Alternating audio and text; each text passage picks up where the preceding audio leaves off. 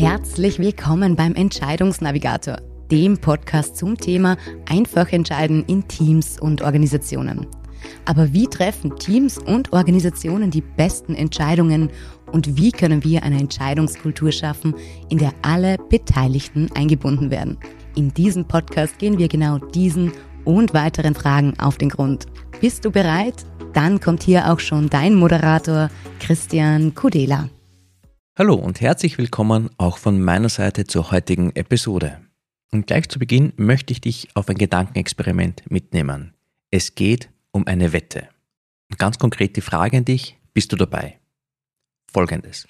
Wir machen einen Münzwurf, das heißt, wir haben eine 50-50 Chance zu gewinnen oder zu verlieren und dein Wetteinsatz wären 10 Euro. Wenn du gewinnst, bekommst du von mir 10 Euro als quasi Gewinn und wenn nicht, ist dein Wetteinsatz eben deine 10 Euro futsch. Was tust du? Du zögerst? Dann geht es dir wie den meisten anderen Menschen auch. Denn der Verlust eines Betrages, also diese 10 Euro, die du potenziell durch den Wetteinsatz verlieren könntest, wird als unangenehmer empfunden als die Freude über den Gewinn in einer gleichen Höhe. Und der Grund dafür ist das Phänomen der Verlustaversion. Und das ist genau das Thema der heutigen Episode. Erstmals beschrieben wurde die Verlustaversion im letzten Jahrtausend in den 80ern von den Psychologen Daniel Kahnemann und Amos Tversky. In ihrer vorgestellten Prospect Theory stellten sie vor über 40 Jahren eine Reihe von Eigenheiten der menschlichen Psyche vor, Beispielsweise, dass sich Menschen in Entscheidungssituationen nach rein ökonomischen, also streng rationalen Maßstäben eigentlich irrational verhalten, vor allem wenn Unsicherheit eine Rolle spielt.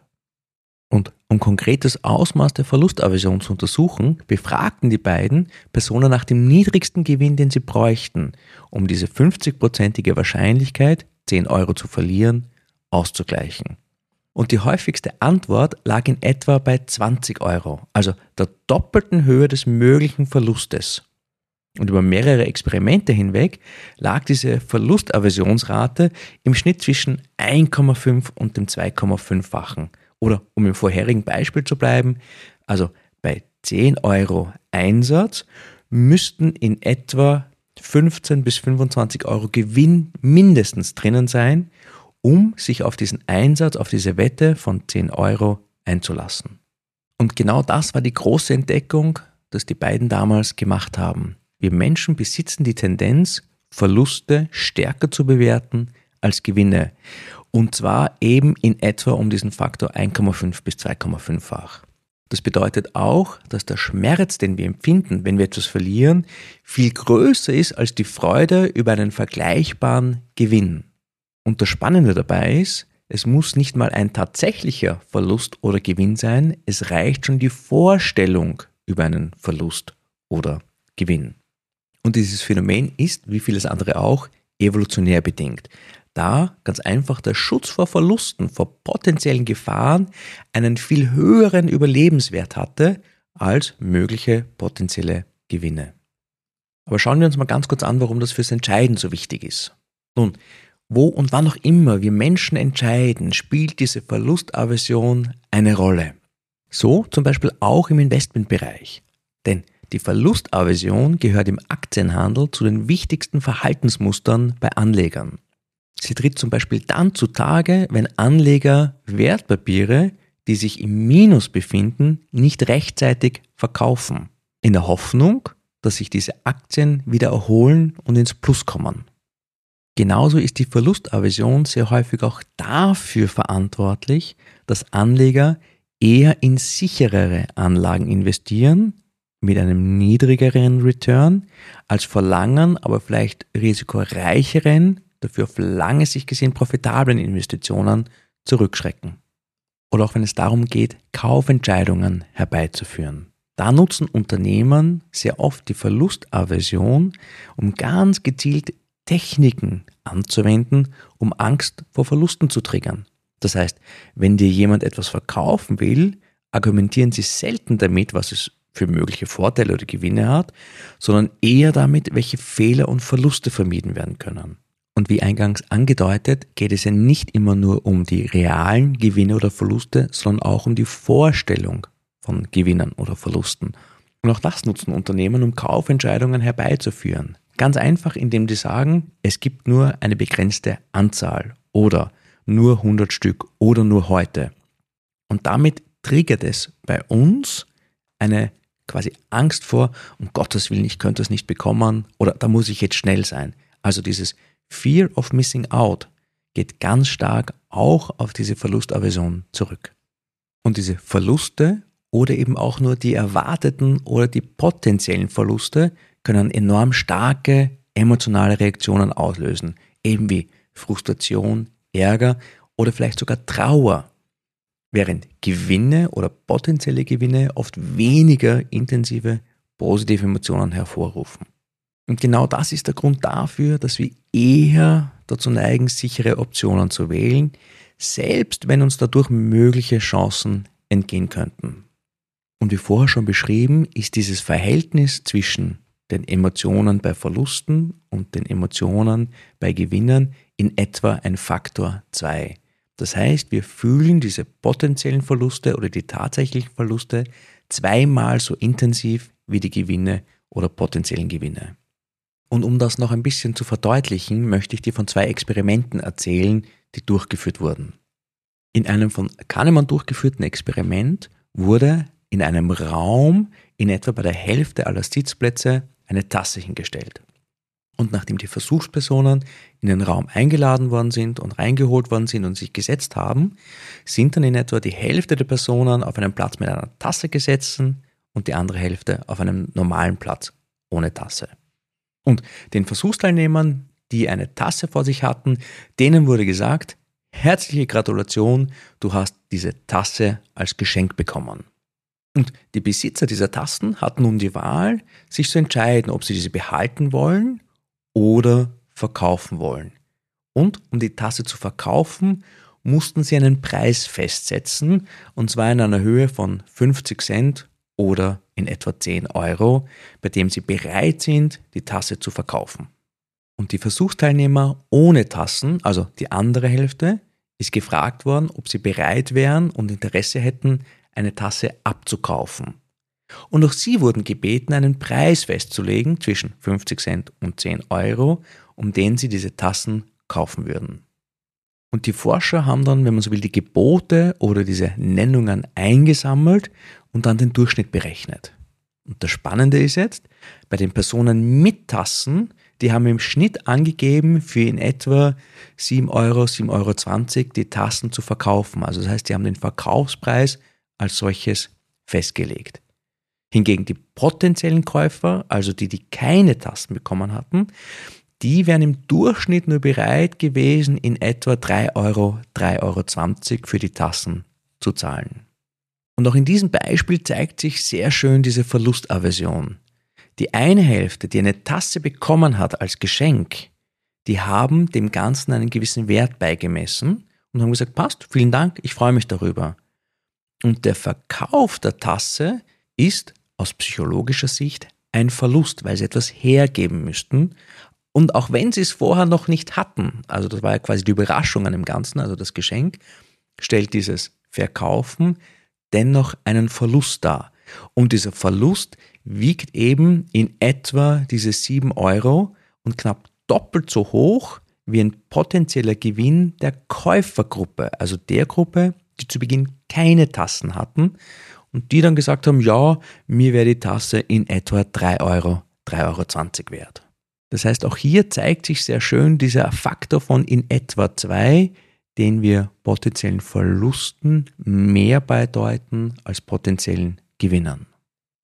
Ein weiteres spannendes Beispiel beschreibt Dan O'Reilly, ein Professor an der Duke University, in seinem Buch Denken hilft zwar, nützt aber nichts. Wie die meisten anderen US-Universitäten hat auch die Duke University ein eigenes Basketballteam, und zwar die Blue Devils. Tickets für dieses große Abschlussspiel der Blue Devils, also diesem Basketballspiel, sind allerdings sehr, sehr schwierig zu bekommen, weil das Cameron Indoor Stadium, in dem das Ganze stattfindet, sehr klein ist. Und deshalb kampieren Studenten oft wochenlang nur um an einer Verlosung von Eintrittskarten für dieses große Finalspiel zu bekommen bzw. an der Verlosung teilzunehmen.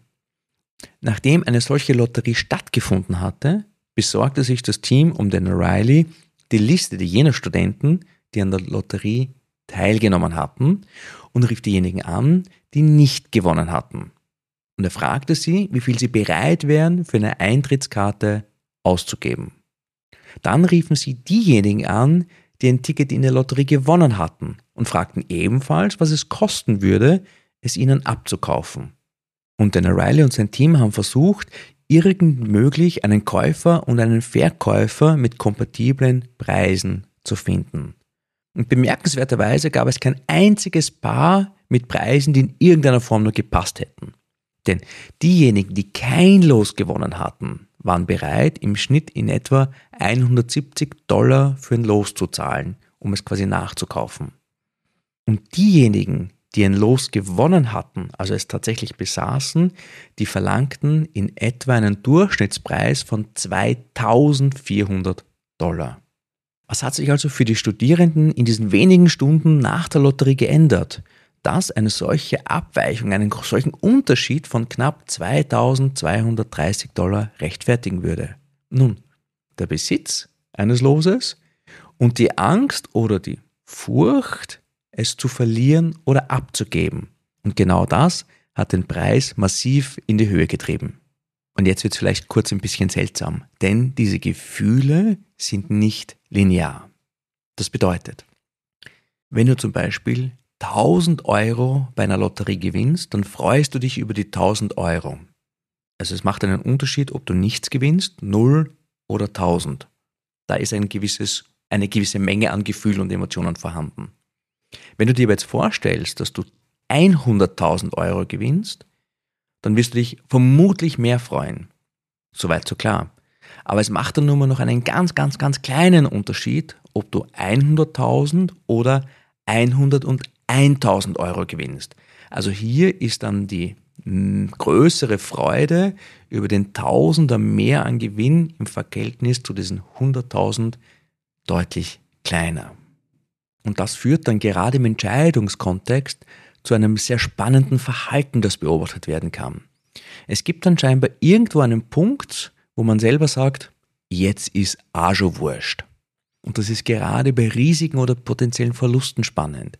Also, wenn die Gefahr hoch ist, dass etwas verloren werden kann, dass etwas schief geht, kann das sehr leicht dazu führen, dass wir bereit sind, noch mehr Risiko einzugehen, weil es ist schon wurscht.